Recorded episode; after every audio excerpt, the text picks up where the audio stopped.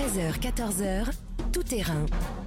Fabienne Lemoyle sur Europe Bonjour à toutes, bonjour à tous, ravi de vous accueillir dans Tout Terrain, l'émission des reporters d'Europe 1. Gros plan cette semaine sur cette pollution de la Seine en plein Paris, révélée mardi par Europe 1, en cause des rejets d'une usine du cimentier Lafarge. Enquête édifiante à suivre de Justin Morin. Chloé Triomphe nous racontera les coulisses du procès hors norme des attaques de Charlie Hebdo, de Montrouge et de l'hypercachère. Elle nous dira comment on filme un procès pour l'histoire et si le masque parasite les débats. Nous irons dans l'Ouest, tout comme dans le reste de la France, le mystère reste entier après la mutilation de plusieurs chevaux. François Coulon a rencontré des propriétaires partagés entre colère et psychose. Tous masqués, c'est le mot d'ordre depuis cette semaine. Victor Delande et Clément Le Saffre sont allés voir en entreprise et dans les classes si tout le monde jouait le jeu, et c'est plutôt oui. Enfin, nous prendrons la route du Tour de France pour demander à Marguerite Lefebvre et Axel May si la magie opère malgré le coronavirus. Voilà pour le programme. Tout terrain, c'est parti. Europe 1, tout terrain. Fabienne Lemoyle. Un scandale écologique. Voilà ce qu'a dit la maire de Paris, Anne Hidalgo, après les révélations d'Europe 1 sur des rejets polluants dans la Seine du cimentier Lafarge. Révélation mardi dans la matinale d'Europe 1. Oui, ce que vous entendez, ce n'est pas un ruisseau d'eau claire, mais un cocktail blanchâtre de ciment et de microfibres plastiques qui se déverse en continu dans la Seine. Voilà, pour moi, c'est un scandale écologique. Jacques Lemoine, agent chargé de la protection du milieu aquatique à Paris, est écœuré. Sous nos yeux, les ouvriers de la Farge nettoient leurs camions à béton. Des flots d'eau usée coulent dans des cuves grossièrement percées pour qu'elles se vident discrètement dans le fleuve. Bonjour Justin Morin. Bonjour. Du service police-justice d'Europe 1, c'est donc vous qui êtes à l'origine de ces révélations. On va écouter dans un instant longueur votre reportage, euh, reportage doit dire édifiant. Mais avant, plantez-nous le décor, on est où exactement dans Paris? On est en plein cœur de Paris, on est au bord de la Seine, à deux pas de l'emblématique ministère des Finances dans le quartier de Bercy. Et là, il y a une, une cimenterie Lafarge, et c'est donc Jacques Lemoine, qui est agent de développement pour la Fédération interdépartementale pour la pêche et pour la protection du milieu aquatique, qui m'a emmené sur les lieux parce que lui avait constaté euh, ces faits de pollution. Donc il a décidé de nous alerter pour qu'on puisse euh, à notre tour prendre des vidéos et diffuser cette information. Et ce qui est important, c'est qu'il est assermenté, c'est-à-dire qu'il a le devoir de signaler quand il y a des manquements. C'est son travail. Il est assermenté pour éventuellement dresser des procès-verbaux s'il constate des dérives. Voilà pour la présentation des lieux et des acteurs. On part tout de suite avec vous au bord de la Seine, dans l'est de Paris. Ce que vous entendez n'est pas un ruisseau d'eau claire, mais un cocktail blanchâtre de ciment et de microfibres plastiques qui se déverse en continu dans la Seine. Pour moi, c'est un scandale écologique. Jacques Lemoine, agent chargé de la protection du milieu aquatique à Paris, est écœuré. Sous nos yeux, les ouvriers de la cimenterie nettoient leurs camions à béton. Des flots d'eau usée coulent dans des cuves grossièrement percées pour qu'elles se vident discrètement dans le fleuve. Euh, clairement, c'est volontaire. Alors, en fait, dans ces cuves, ce sont toutes les eaux et les restes de béton euh, fabriqués euh, qui reviennent dans les camions en fin de journée. Et ensuite, la société est censée traiter ces déchets. Sauf que là, elle le fait pas. Sauf que là, bah, non seulement elle le fait pas, mais en plus, elle se permet de le déverser dans la Seine volontairement. Et vu l'épaisseur de la couche de ciment séché sur les quais, cette pollution ne date pas d'hier. Selon l'agent, les matières déversées étouffent les poissons et polluent les algues, se désole John Bouchot, membre de la brigade. C'est même assez poignant puisque finalement on, va souvent taper sur les petits artisans, etc. dès qu'il y a un petit souci au niveau de l'environnement. Et là on est sur un gros groupe qui a totalement en fait les moyens de pouvoir faire autrement et surtout de recycler puisque c'est des matières qui sont finalement totalement recyclables. Contacté, Lafarge se dit victime d'un acte malveillant qui a entraîné un écoulement temporaire. La mairie de Paris, scandalisée par ces révélations, peine à y croire et annonce dans la foulée vouloir porter plainte. Emmanuel Grégoire, premier adjoint au maire. Nous avons quelques doutes sur l'explication qui est donnée d'actes malveillants.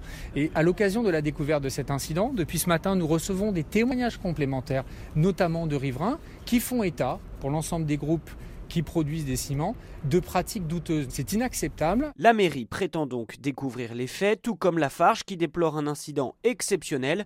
Mais un autre témoignage vient contredire cette thèse. Nous sommes à l'autre bout de Paris, en aval de la Seine, cette fois près du pont Mirabeau, classé monument historique. En arrière-plan, il y a la tour Eiffel et en face de nous, sur les quais, une autre cimenterie Lafarge accusée depuis plusieurs années par des riverains des mêmes pratiques. Nous pouvons l'assurer, nous l'avons vu de nos propres yeux. Et pour tout vous dire, l'une des photos a été prise par moi-même. Donc je vous assure que c'est tout à fait réel. Au téléphone, Marise Fourcade, la vice-présidente de l'association des riverains du port de Javel, n'est pas du tout surprise par nos révélations. Elle affirme avoir prévenu la mairie à de multiples reprises, preuve à l'appui. La dernière fois, c'était il y a trois mois. Rendez-vous est donc pris sur le pont.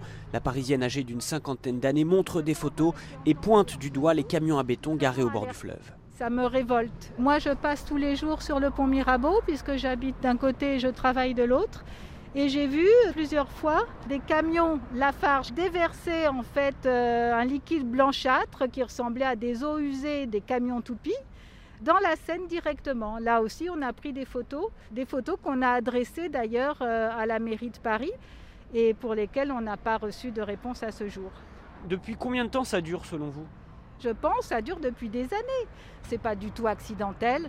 Ce sont des pratiques qui existent depuis longtemps au vu et au su de tout le monde. Euh, on s'aperçoit juste aujourd'hui que ça n'est plus possible de continuer comme ça. Alors, est-ce une pratique courante, comme l'avance cette témoin privilégié?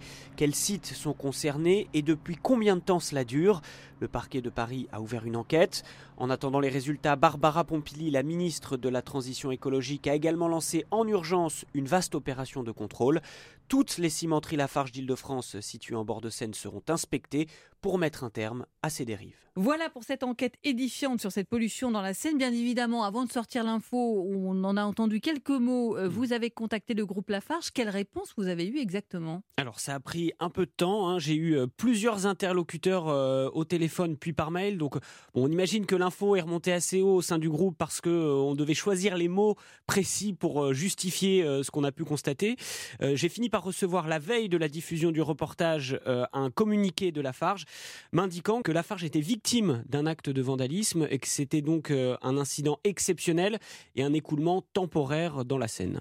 Alors on marque une pause, Justin, vous restez avec moi et vous allez nous parler en quelque sorte de l'onde de choc du reportage après sa diffusion dans la matinale, une conférence de presse de la mairie de Paris, puis même des auditeurs euh, qui vous ont alerté sur d'autres sites avec des rejets polluants. Europe tout terrain. Fabienne Lemoyle. Retour dans tout terrain sur euh, cette pollution de la Seine révélée sur Europe 1 cette semaine en cause des rejets qui viennent d'une usine de cimenterie du groupe Lafarge près de Bercy à Paris. Toujours avec moi euh, en studio, Justin Morin. C'est donc vous, mardi, euh, qui avez révélé cette information. Votre reportage a été diffusé dans la matinale. Et très vite, les réactions se sont enchaînées et on l'a entendu dans votre reportage, les politiques sont montés au créneau. Oui, effectivement, la vidéo que j'ai prise euh, sur place et qui atteste de cette pollution, on voit le camion à béton Lafarge déverser des flots d'eau dans la Seine. Et eh ben, cette vidéo-là, elle est énormément partagée. Elle est même reprise par la mairie de Paris, Anne Hidalgo, qui dénonce sur Twitter un scandale écologique. Aujourd'hui, on doit être aux alentours de 900 000 vues euh, sur Twitter, donc ces images vraiment ont un impact très fort sur l'opinion publique. Dans la matinée, on apprend que la mairie de Paris compte à son tour porter plainte. Une conférence de presse est organisée l'après-midi même, donc je m'y rends. Beaucoup de journalistes, c'est assez impressionnant. Tous les médias se sont emparés de cette histoire la mairie demande des explications à la Farge, qui publiquement euh, ne dit Toujours rien de plus, hein. il y a toujours ce simple communiqué où Lafarge se dit victime d'un acte malveillant, Lafarge qui compte aussi euh, porter plainte. Sauf que c'est vrai que ce soit du côté des élus parisiens ou des agents euh, avec qui on a constaté les faits, personne n'y croit vraiment hein, à cet argumentaire. Et puis moi, justement, je suis à la conférence de presse à la mairie de Paris. C'est à ce moment-là que je reçois d'autres mails de riverains d'un autre site Lafarge avec de nouvelles photos qui attestent euh, de faits de pollution similaires au site de Bercy. Donc forcément, là aussi, ça interroge par rapport euh, à l'argumentaire de, Lafarge.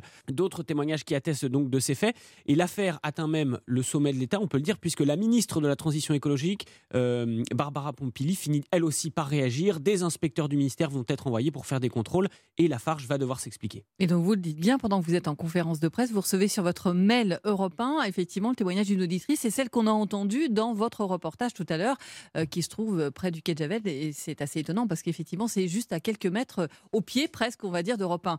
Euh, alors, vous le disiez dans votre reportage, Justin, le parquet de Paris a ouvert une enquête. On n'en est qu'au début. Qu'est-ce que risque finalement le groupe Lafarge s'il est reconnu responsable de cette pollution?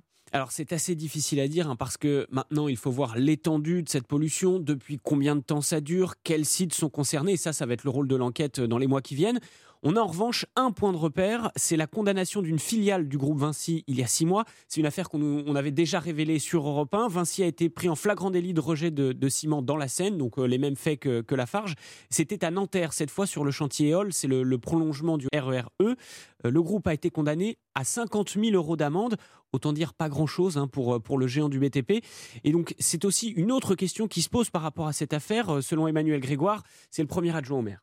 Vous avez une amende in fine qui est de 50 000 euros à cause du préjudice de l'accident survenu, on ne peut pas considérer que ce soit une amende à un niveau sérieux qui dissuade les industriels d'avoir des comportements entre guillemets irresponsables. Nous déplorons la grande faiblesse des sanctions qui pèsent sur ces acteurs industriels lorsque l'on constate les condamnations qui sont euh, mises en œuvre en justice, qui ne prennent pas en compte la réalité du préjudice environnemental. il faut absolument que le gouvernement, que le législateur se saisisse de ce sujet afin que le principe du pollueur-payeur soit suffisamment dissuasif pour faire en sorte que ce type d'incident ne se reproduise plus. Donc effectivement, Emmanuel Grégoire, on rappelle premier adjoint à la mairie de Paris, lance le débat et souhaite que la législation évolue. Donc c'est un appel du pied, on va dire, à Barbara Pompili. On va continuer à suivre cette question avec vous, bien sûr, Justin Morin. Euh, on va rappeler qu'on peut retrouver aussi euh, cette vidéo édifiante hein, sur le site europe1.fr et les photos. Et on les voit aussi sur Twitter euh, pour présenter votre reportage. Merci beaucoup, Justin. Merci à vous. On marque une pause et dans un instant, on va revenir sur l'ouverture de ce procès hors norme, un procès pour l'histoire puisqu'il va être filmé, celui des attaques de Charlie Hebdo, de Montrouge et de l'Hypercachère qui a débuté mercredi à Paris. Europe 1, tout terrain. Fabienne Lemoyle. C'est donc un procès pour l'histoire qui s'est ouvert mercredi à Paris, celui des attaques de Charlie Hebdo, de Montrouge et de l'Hypercachère. C'était en janvier 2015, un procès essentiel pour Richard Malka, avocat historique de l'hebdomadaire Charlie Hebdo. Aujourd'hui, je pense intensément à mes amis qui ne sont plus là, qui ne sont plus là pour que vous, vous puissiez l'être, pour que vous, vous puissiez continuer normalement à informer sans avoir peur des dogmes, des idéologies, et que Charlie, Charlie Hebdo, c'est ça. N'ayons pas peur, ni du terrorisme, ni de la liberté. Bonjour Chloé Triomphe. Bonjour Fabienne. Du service police-justice d'Europe 1, on vient d'entendre les mots très forts de maître Richard Malka euh, pour l'ouverture de ce procès hors norme.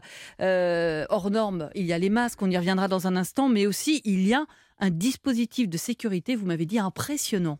Euh, effectivement, parce que dès le premier jour, le tribunal judiciaire de Paris était totalement bouclé avec des quarts de CRS, des gendarmes mobiles euh, partout aux abords, mais surtout, c'est à l'intérieur que c'était impressionnant. Honnêtement, j'ai déjà couvert euh, des procès sous haute sécurité. Je repense par exemple au procès Colonna, au procès d'Antonio Ferrara, le roi de la Belle, au procès Mera aussi, pour n'en citer que quelques-uns.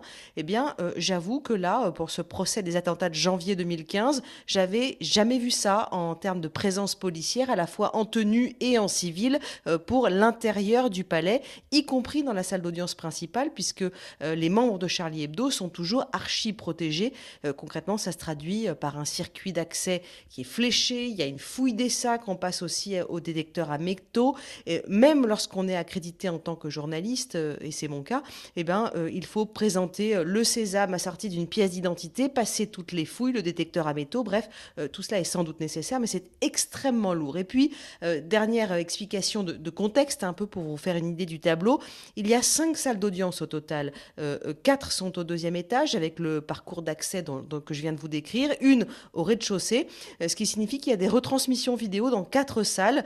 C'est dû à la fois au nombre d'avocats, ils sont plus de 90, au nombre de parties civiles, mais aussi bien sûr au contexte sanitaire, puisqu'il faut pouvoir assurer une distanciation physique pour passer toutes ces journées ensemble pendant deux mois et demi. Vous parlez du contexte sanitaire. L'autre fait inédit, c'est que c'est un procès où tout le monde est masqué, euh, avocat et accusé compris? Alors, autant vous dire que ça a donné lieu déjà à pas mal de débats. Alors oui, au début, tout le monde était masqué. La cour, composée de magistrats professionnels, les avocats, les accusés dans le box, qui sont euh, eux-mêmes surveillés par des euh, policiers cagoulés. Voilà, je ne sais pas si vous pouvez faire un petit peu une, image avec ce que je vous raconte. toutes les parties civiles, les journalistes, le public, bref, tout le monde masqué. Sauf qu'à la première intervention au micro d'une avocate de la défense, eh on n'a pas compris grand-chose dans la salle principale, encore moins dans les salles de retransmission donc, euh, voilà, la règle a un tout petit peu évolué. À la barre, on peut enlever son masque pour parler. Et le président a rappelé quand même qu'il n'entendait pas que ce procès devienne un cluster et donc que euh, le procès s'arrête. Alors le lendemain, la question a été rediscutée. Je crois que ça va faire l'objet de nombreux débats. Euh, les accusés peuvent tomber le masque aussi quand ils s'expriment, mais ils ne sont pas obligés de l'enlever. Ce sont eux qui décident. Et puis euh, sur le fond, il y a aussi plusieurs avocats qui sont gênés par cette justice masquée. bon, finalement, vous voyez qu'il y a des petites évolutions qui se font et qui vont sans doute encore se faire au fil des jours. Et puis l'agence régionale de santé a été sollicité en tout cas pour donner son avis. Est-ce que tout ça, la sécurité des masques, ça plombe en quelque sorte l'ambiance qu'on imagine déjà lourde? Alors, ça rajoute de la lourdeur, en effet, mais pas forcément au sens figuré. C'est de la lourdeur au sens propre, parce que tout est compliqué. Euh, pour les parties civiles aussi, qui finalement, euh, le premier jour, était plus marqué par, par toute cette logistique que par l'émotion. C'est en tout cas euh, ce qu'explique l'un des avocats de victimes de l'hypercachère, maître Patrick Klugman. Il est trop tôt pour convoquer l'émotion. Et la configuration n'aide pas. Maintenant, il faut comprendre qu'on ne pouvait pas faire mieux. Nous sommes répartis sur plusieurs salles d'audience. Euh, nos clients également. Nous savions que ce procès est, difficile et il est difficile aussi pour des raisons euh, matérielles. Ah bon, ça ne veut pas dire qu'il n'y a eu aucun moment d'émotion. Hein. Évidemment, euh, euh, les victimes sont euh, légitimement à fleur de peau. C'est quand même la première fois, on le mm. rappelle, qu'elles voient ces hommes, les accusés, hein, dont, les portraits n'ont jamais été diffusés dans la presse, comme ça a pu être le cas pour les frères Kouachi ou, ou, Amédi Koulibaly.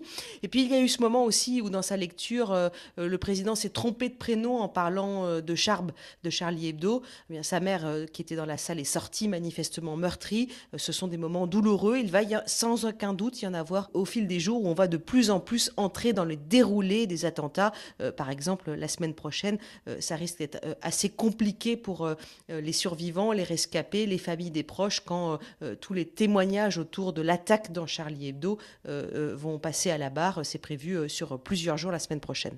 Alors on l'a dit, c'est un procès pour l'histoire. il va être filmé. Ça se passe comment concrètement? Il y a une salle d'audience principale, euh, il y a des, caméras qui filment cette audience principale, qui la retransmettent dans les autres salles, autres salles où il y a aussi euh, des avocats qui peuvent intervenir, donc il faut sans cesse passer euh, d'une salle à l'autre. pour rappel, c'est une première en matière de terrorisme. En France, 12 procès ont déjà été filmés. C'était jusqu'ici des procès de, de, Klaus Barbie, de Touvier, de Papon. Les procès AZF aussi ont été filmés, et également les procès sur le génocide rwandais. Alors, procès historique, mais sans les principaux accusés. Du coup, on va écouter ce qu'en attendent les familles des victimes, comme Annie-Laure Saada Gutowski. Son frère a été abattu par Amidi Koulibaly alors qu'il venait faire ses courses à l'hypercachère le 9 janvier 2015. C'est un moment qui risque d'être assez euh, pénible, assez difficile à vivre. D'autant plus que euh, les principaux protagonistes euh, ne sont plus là pour répondre de leurs actes. Donc c'est un procès, mais qui n'aura peut-être pas la même valeur que si on avait euh, l'ensemble des, coupables euh, dans le box. Je sais déjà que je n'assisterai pas à tout parce qu'il y a des choses que je ne veux pas entendre. Et en revanche, il y a des choses que je veux savoir. il est important que ce procès ait lieu, bien entendu. Personnellement, ce que moi, ce procès me, pourra m'apporter, je, honnêtement, je ne vois pas.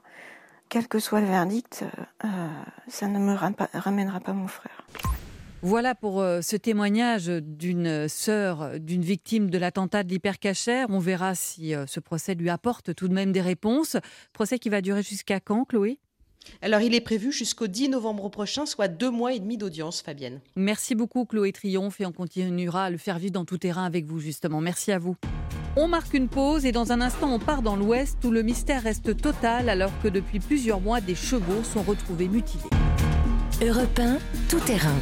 Fabienne Lemoyle. Défi, rituel satanique, le mystère reste total pour les enquêteurs alors que depuis des mois, des chevaux sont victimes de mutilations, oreilles coupées, carotides touchées. Et cela à travers toute la France, dans 20 départements au moins, et notamment dans l'Ouest. Bonjour François Coulon. Bonjour Fabienne, bonjour à tous. Correspondant d'Europe 1 dans le Grand Ouest, ça fait plusieurs semaines que vous travaillez sur ce dossier et c'est un phénomène, vous m'avez dit, qui a pris de l'ampleur au fil des semaines dans les régions que vous couvrez.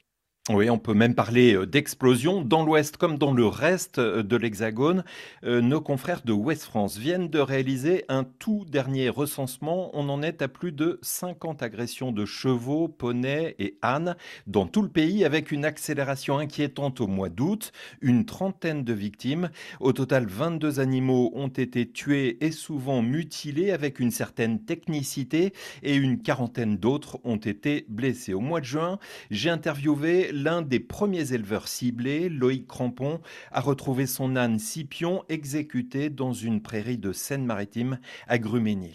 On l'a retrouvé avec une oreille coupée, les yeux arrachés. Je me demande ce qui pourrait arrêter les gens qui font ça. C'est l'incompréhension totale. Est-ce que c'est un challenge, un rite satanique ou est-ce que c'est sectaire? On ne sait pas exactement. On cherche, mais on ne sait pas. Je pense que c'est un groupe, voire même plusieurs groupes. Je partirais plus dans cet esprit-là où c'est un défi internet euh, et le fait de récupérer l'oreille, c'est ce qui entre guillemets sert de trophée, qui prouve euh, à ce fameux groupe euh, bah, qu'ils l'ont bien fait, quoi, si vous voulez. Un témoignage assez glaçant hein, de ce propriétaire d'un âne. Alors, ce qui marque aussi nombre de vos interlocuteurs, c'est que ceux qui s'attaquent à ces équidés semblent bien les connaître. On va écouter à ce propos un témoignage particulièrement parlant. Il a été recueilli par notre reporter Charles c'était le 20 août dernier. Il a interviewé Jérémy, propriétaire de chevaux dans les Côtes d'Armor en Bretagne, euh, propriétaire qui a réussi à mettre en fuite des hommes qui voulaient s'en prendre à ses bêtes. Il était à peu près 22h30 mon chien s'est mis à devenir euh, fou, furieux, euh, limite agressif. J'ai pris le réflexe d'allumer mon projecteur. Et en fait, de là, j'ai vu deux individus dans mon pré qui sont partis en courant à pleine vitesse pour moi, c'est des personnes qui connaissent le, monde du cheval. De ce que j'ai vu quand le peu de temps qu'ils étaient dans le pré, ils avaient une façon de, de s'approcher des chevaux qui n'est pas commune. Il y avait des connaissances, euh, des bonnes connaissances et moyens de s'approcher euh, facilement de l'équidé, même s'il n'est pas débourré ou quoi que ce soit qu'il ne connaît pas. Quoi. Et donc, ils vous ont menacé de revenir Tout à fait, ils m'ont dit ce n'est que le début, on va revenir. Je vous le cache pas, euh, la nuit on dort plus. Et puis euh, pour l'instant, bah voilà, l'enquête poursuit son cours. Et donc heureusement, Jérémy a réussi à mettre en fuite ces hommes. Euh, Jérémy qui a alerté les gendarmes, qui vit, on vient de l'entendre, dans l'angoisse que ça se répète. Et cette angoisse, François Coulon, vous l'avez retrouvée aussi chez de nombreux éleveurs comme ceux que vous avez rencontrés cette semaine dans le Finistère.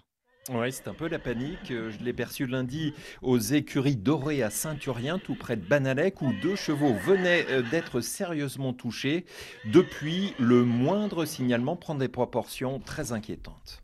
Une de mes voisines a vu deux hommes dans un de mes champs qui est vraiment très éloigné de la route. Et les personnes sont parties en fuite quand ils ont vu la voisine avec son chien. Ça, c'était il y a quatre jours. Et donc, depuis, on lâche pas quand on reste autour. Parce que, ben, apparemment, leur mode opératoire est quand même de venir repérer les lieux avant et d'agir après. Euh, là, par exemple, j'étais à 4 heures du matin faire le tour des animaux. Et vous faites ça toutes les nuits? Je vais faire ça toutes les nuits. Je n'ai pas d'autres moyens. C'est vous mettre dans quel état tout ça? Ah, moi, c'est le stress. Hein. C'est horrible quand même. Comment il y a des gens qui peuvent faire ça? De la barbarie, sans but lucratif en fait. On pourrait comprendre s'il y avait un but financier. On dirait, bon, bah voilà, ils volent les bêtes, ils essayent de les revendre. C'est pas bien, mais, mais là, ça se comprend pas du tout là.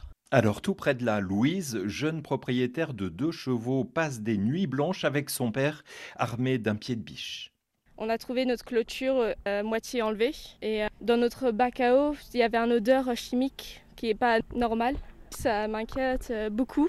J'ai peur pour mes chevaux. Vous faites quoi la nuit alors? Mon père il reste dehors et on a acheté des lumières pour éclairer les champs et on vérifie tous les heures. On n'a pas beaucoup de sommeil. Il y a beaucoup de gens qui sont gentils, qui proposent à faire des rondes, des voisins qui viennent vérifier tous les champs autour pendant la nuit. C'est une grande risque pour mon sécurité, c'est dangereux. J'ai entendu que quelqu'un s'est fait poignarder en essayant de protéger leur cheval. Qu'est-ce qu'on doit faire pour essayer de leur protéger? Je ne peux pas faire mieux. On entend ces propriétaires qui s'organisent. François, ils sont combien comme ça s'organiser? Alors, aux écuries dorées où j'étais, ils sont une quinzaine euh, d'éleveurs, de cavaliers, de voisins à faire des rondes toute la nuit, deux par deux. Euh, certains dorment dans un mobilhome et sous une tente. Ils sont épuisés et à cran. Beaucoup s'équipent en urgence de caméras de surveillance. Lundi soir, euh, je me suis glissé incognito au milieu d'une réunion à huis clos organisée par un maire avec un capitaine de gendarmerie. Il y avait là une quarantaine d'éleveurs vraiment à bout de nerfs. Une femme a parlé de ses sorties la nuit avec une carabine. Pas de cow-boy ni de milice, ont rétorqué tout de suite les autorités. Appelez les gendarmes, ne faites surtout pas justice vous-même. Alors tout le monde ne respecte pas ce mot d'ordre. Il y a quelques jours, dans ce même département du Finistère, deux femmes ont été arrêtées et contrôlées la nuit par deux individus armés d'un coupe-coupe et de ce qui ressemblait à un pistolet à plomb. Dans le Morbihan, certains affirment être prêts à piéger des parcelles. Et on mesure effectivement la psychose qui est en train de gagner justement ces campagnes. Est-ce que les enquêteurs ont des pistes, François?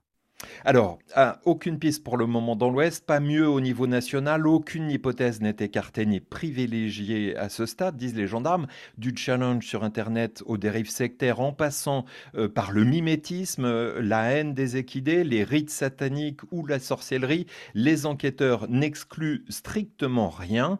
Le portrait robot euh, d'un suspect identifié dans Lyon reste diffusé, mais les distances entre les différentes attaques indiquent qu'on a de toute façon clairement affaire à une multitude d'auteurs avec plusieurs modes opératoires. Pour l'instant, il n'y a pas de cellule d'enquête nationale qui pourrait centraliser les dossiers, mais euh, l'Office de lutte contre les atteintes à l'environnement essaie d'identifier des points communs. Sachez enfin que les États-Unis et la Belgique ont déjà connu des vagues d'agressions similaires mais sans explication pas de revendication, rien dans la littérature criminelle pour comprendre ces mutilations et ces exécutions. Le mystère reste entier et la psychose s'installe. Merci beaucoup euh, François Coulon pour ce dossier très complet. on va continuer à suivre ce dossier qui pour l'instant, on l'a bien compris, reste un vrai mystère pour les enquêteurs. Merci François. Merci à vous. Jamais sans mon masque, cela pourrait être le slogan de la rentrée à l'école et dans les entreprises. Alors comment ça se passe sur le terrain? On voit ça dans un instant.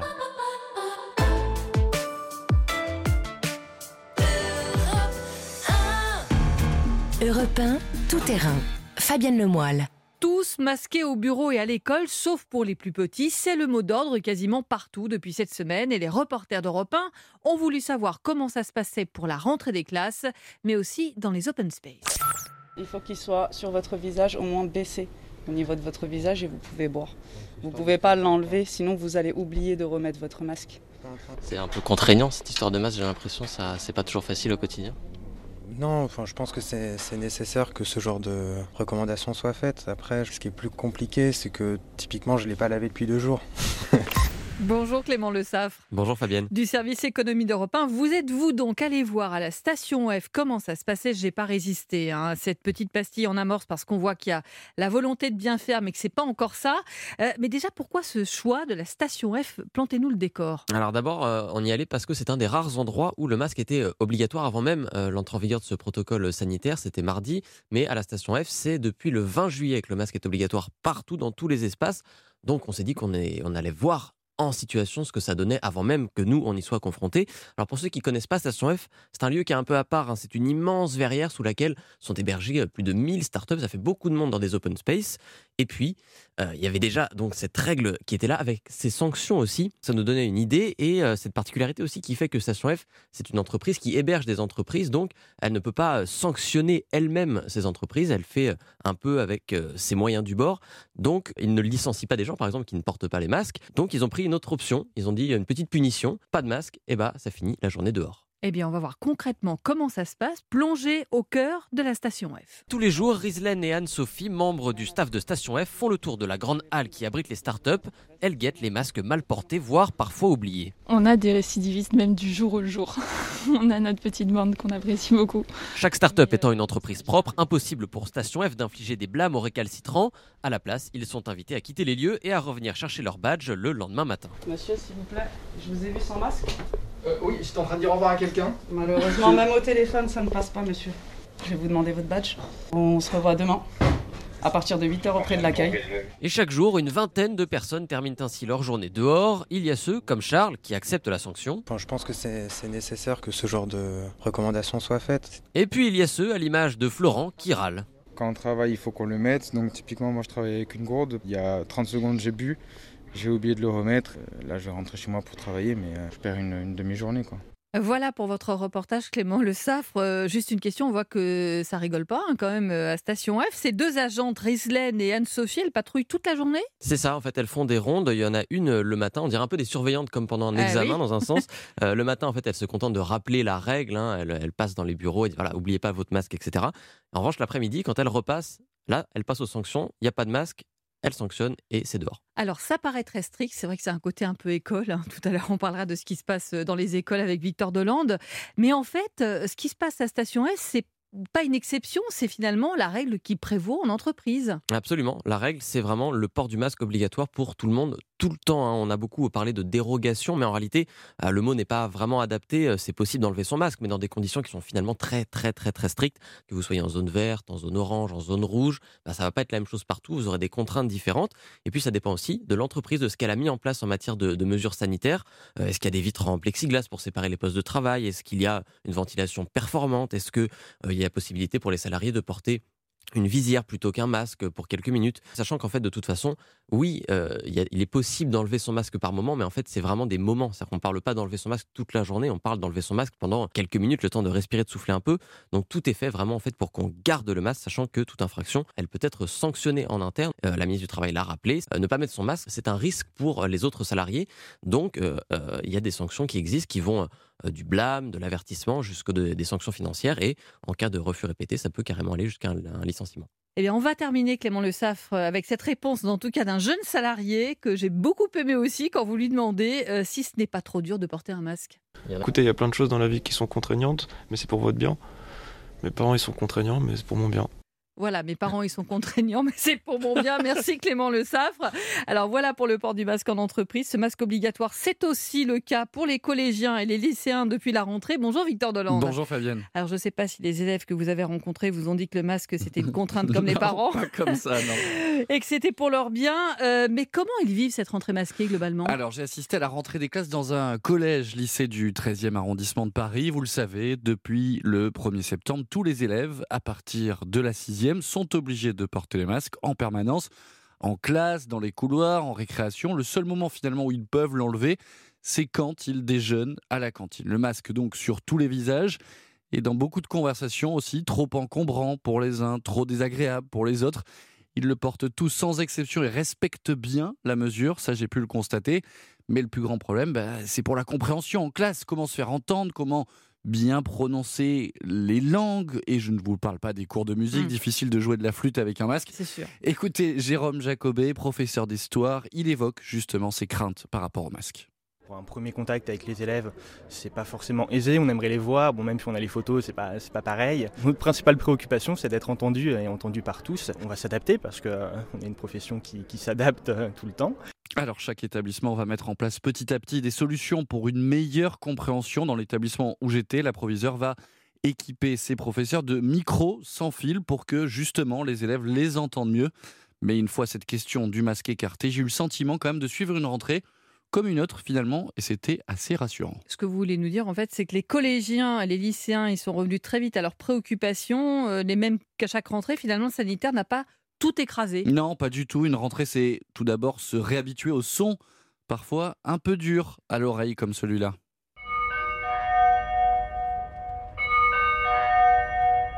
Vous allez vous habituer vite.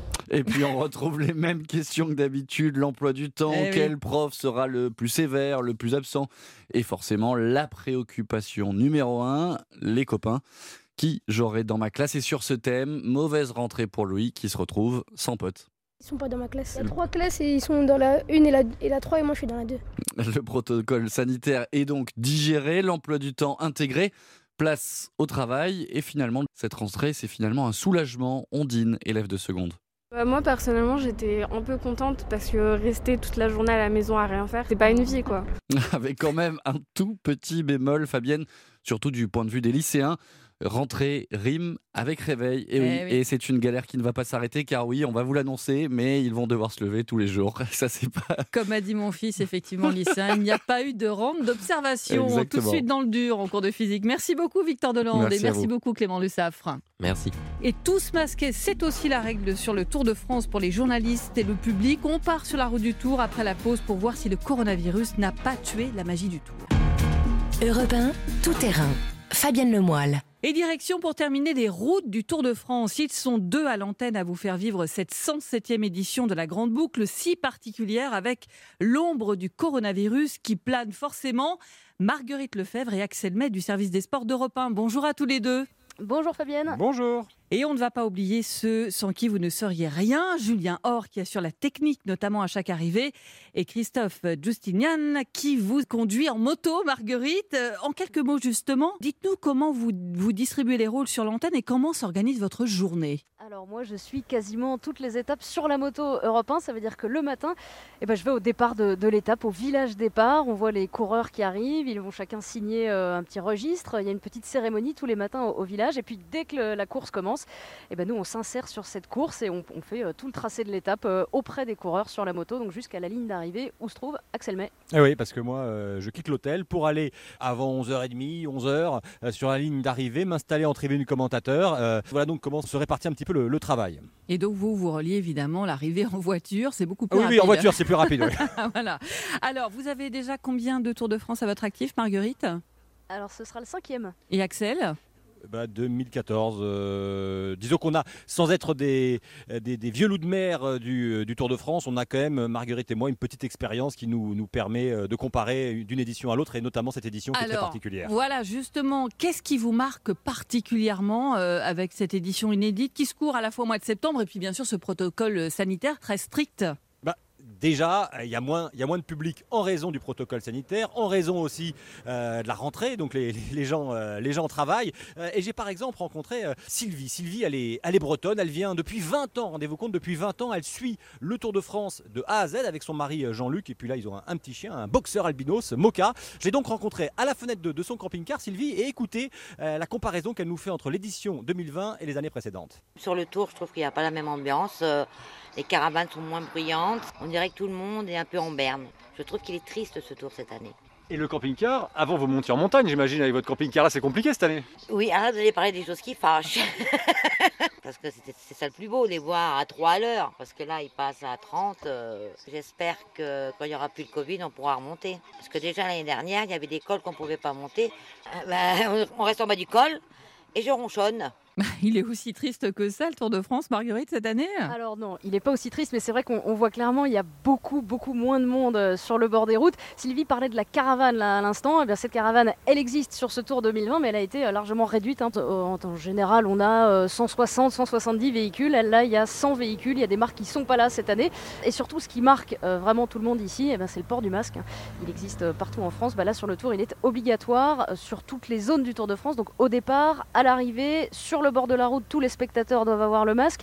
Et puis nous, les suiveurs aussi, les journalistes, tous les staffs des équipes, tout le monde a le masque dans les voitures qui suivent le tour. Et puis sur la moto aussi, on est obligé aujourd'hui de faire euh, les 200 km d'étape euh, avec un masque euh, sur le visage. C'est obligatoire désormais sur le Tour de France. Alors ça change quoi principalement dans vos conditions de travail, Axel? Ben, c'est que le, rapport avec les, cyclistes se rapproche euh, en ce moment davantage du rapport qu'on a avec les footballeurs, c'est-à-dire un rapport très très limité. Euh, je jette pas la pierre aux footballeurs, enfin de, fait c'est comme ça que ça fonctionne dans le monde du football, du ballon rond. Euh, on peut pas normalement on allait au bus le, matin, on allait les voir. À l'arrivée on peut encore les voir, mais il faut demander à l'attaché de presse de nous l'amener. Il y a des barrières qui, euh, qui nous séparent. On doit avoir un micro avec une perche, changer la bonnette, désinfecter la, la, bonnette. Il y a le personnel d'ASO, l'organisateur, qui vérifie si on est bien dans nos box respectifs pour pas se mélanger. J'ai fait un petit montage de différents euh, coureurs. Vous allez entendre Thibaut Pinot, euh, Lilian Calmejane et, et Pierre Roland, et ça permet de voir un petit peu les différentes euh, euh, qualités d'enregistrement qu'on peut avoir. Écoutez-les. Pour moi, le, ce qui est le plus dur, au final, le, le plus embêtant, c'est d'avoir le masque euh, quasi tout le temps. Cette bulle, on a l'habitude de la vivre, notamment sur le Tour de France. Il faut tout maximiser, que ce soit la récupération et toutes ces choses-là. Donc, euh, nous, on a l'habitude de vivre dans un petit cocon, comme on dit. Donc, Forcément, le tour, c'est aussi le, le contact avec le public. Nous, les cyclistes, on est euh, un sport de proximité. Les distanciations font que euh, on est un peu éloigné du public. Il faut faire avec pour que, pour que ça se passe bien. Alors est-ce que du coup, euh, Marguerite, Axel, la magie, elle opère quand même? Vous m'avez dit, Axel, on est dans un. Je sais plus quelle était vraiment l'expression, une compétition de seconde catégorie. C'est un peu euh. Ouais, euh, je voulais dire, c'est un, un peu une euh, compétition de préparation comme le Paris-Nice euh, qui a lieu en mars, qui est traditionnellement une compétition où on reprend la saison en, en cycliste en, en France. Euh, et bien là, euh, il y a moins de monde forcément puisqu'on est en mars. Euh, Le Dauphiné qui est juste avant le Tour de France, il y a aussi moins de monde. On a un peu cette euh, impression-là, même si, même si, et c'est pas Marguerite qui me contredira, euh, il y a euh, quand même cette, euh, voilà, on sent qu'on est sur le, le Tour de France parce qu'il y a de l'attention, parce que euh, il y a quand même du public et euh, il y a beaucoup de médias, même s'il y en a moins que d'habitude. Justement, Marguerite, le dernier mot, ça va être pour vous. Moi, ça m'a quand même toujours intrigué, Covid ou pas. Euh, vous nous faites vivre cette course tous les après-midi dans les flashs, notamment euh, comme la première étape de samedi dernier, euh, qui a été loin d'être une promenade de santé. Tout ça sur la moto, on va écouter.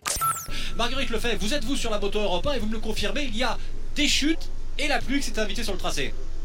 Oui, ça n'a rien d'une promenade de santé. hein. Cette première étape du Tour de France, à cause de cette pluie, il a plu très très fort sur la, première difficulté du jour, la côte de Rimier. On a vu des, des Français chuter, notamment les coéquipiers. Voilà, Marguerite, vous êtes sur la moto. Euh, un de vos collègues de France Télé est tombé cette semaine, heureusement, chute sans gravité. J'imagine que commenter à moto, ça s'improvise pas, surtout samedi dernier sous la pluie. Euh, au début, on vous a mis en garde sur quoi? Sur ce qu'il ne fallait surtout pas faire? Alors il y a des règles hein, quand on commente euh, une étape sur la moto, des règles qui s'appliquent surtout aux pilotes, hein, ceux qui pilotent les motos euh, qui nous placent entre guillemets dans, cette course. Là j'étais euh, samedi dernier derrière les échappées, c'est ce qu'on fait en général quand il y a une échappée qui se crée, qui se forme, eh bien on s'intercale derrière l'échappée et devant le peloton. Donc il faut imaginer que derrière une échappée, bah, il peut y avoir 10, 20, 30 véhicules, à la fois les voitures des directeurs sportifs, les voitures médicales, les invités, l'organisation, les motos presse, ça fait du monde, faut s'organiser. Donc on essaie de se rapprocher au plus près des coureurs quand on peut, quand on sent qu'on peut le faire, que ça ne met pas en, danger les coureurs. Et puis il y a des moments, typiquement dans cette descente très sinueuse, et ben là on nous demande euh, parfois de repasser devant l'échappée, de prendre beaucoup de champ pour ne prendre aucun risque, hein, éviter de, mettre en danger ces coureurs. Donc c'est ça vraiment euh, euh, la chose à laquelle il faut faire attention, c'est protéger les coureurs avant tout. Là on laisse la course se faire en toute sécurité. Et je reviens à ça. Qu'est-ce que votre motard, Christophe, vous dit de ne surtout pas faire? Oh ben, en général, il faut regarder la route. Déjà, c'est bien parce que lui, il peut pas toujours nous prévenir. Et quand ça tourne beaucoup, il faut s'accrocher à la moto. Quand il y a des dodanes, on les voit pas forcément arriver quand on est en train de commenter. Donc, faut vraiment regarder, euh, être vigilant à tout. Il y a des voitures qui remontent, euh, qui nous passent devant, qui nous passent derrière. On fait confiance au motard. hein. Il, est, il est excellent, notre Christophe Justinian. Donc, tout va bien. Merci beaucoup à tous les deux et on va continuer évidemment à vous suivre euh, tous les après-midi en direct depuis la moto et avec Axel à l'arrivée. Merci à vous. Merci. Merci, Fabienne. Tout terrain, c'est fini pour aujourd'hui. Merci à tous les reporters et spécialistes d'Europe 1 qui ont participé à l'émission. Justin Morin, Chloé Triomphe, Clément Le Saffre, Victor Delande, François Coulon et à l'instant Marguerite Lefebvre et Axel May. Un grand merci aussi à Rémi Duprat et Jérémy Hébert pour la réalisation, Capucine Patouillet pour la coordination. Je vous rappelle que vous pouvez réécouter Tout terrain en podcast sur europe1.fr. Et dans un instant, à 14h, nouveau rendez-vous, Clap, la toute nouvelle émission cinéma d'Europe 1. Aux manettes, Mathieu Charrier. Bonjour Mathieu, au programme aujourd'hui. Bonjour Fabienne, bonjour à tous. Eh bien, notre récit du jour sera consacré à Kirk Douglas, l'acteur engagé à l'occasion du festival de Deauville. Dans les films de ma vie, c'est Julie Gaillet qui nous racontera quels films ont marqué son existence. Et puis on débattra bien sûr des films sortis en salle mercredi dernier. Bien noté Mathieu et à tout de suite.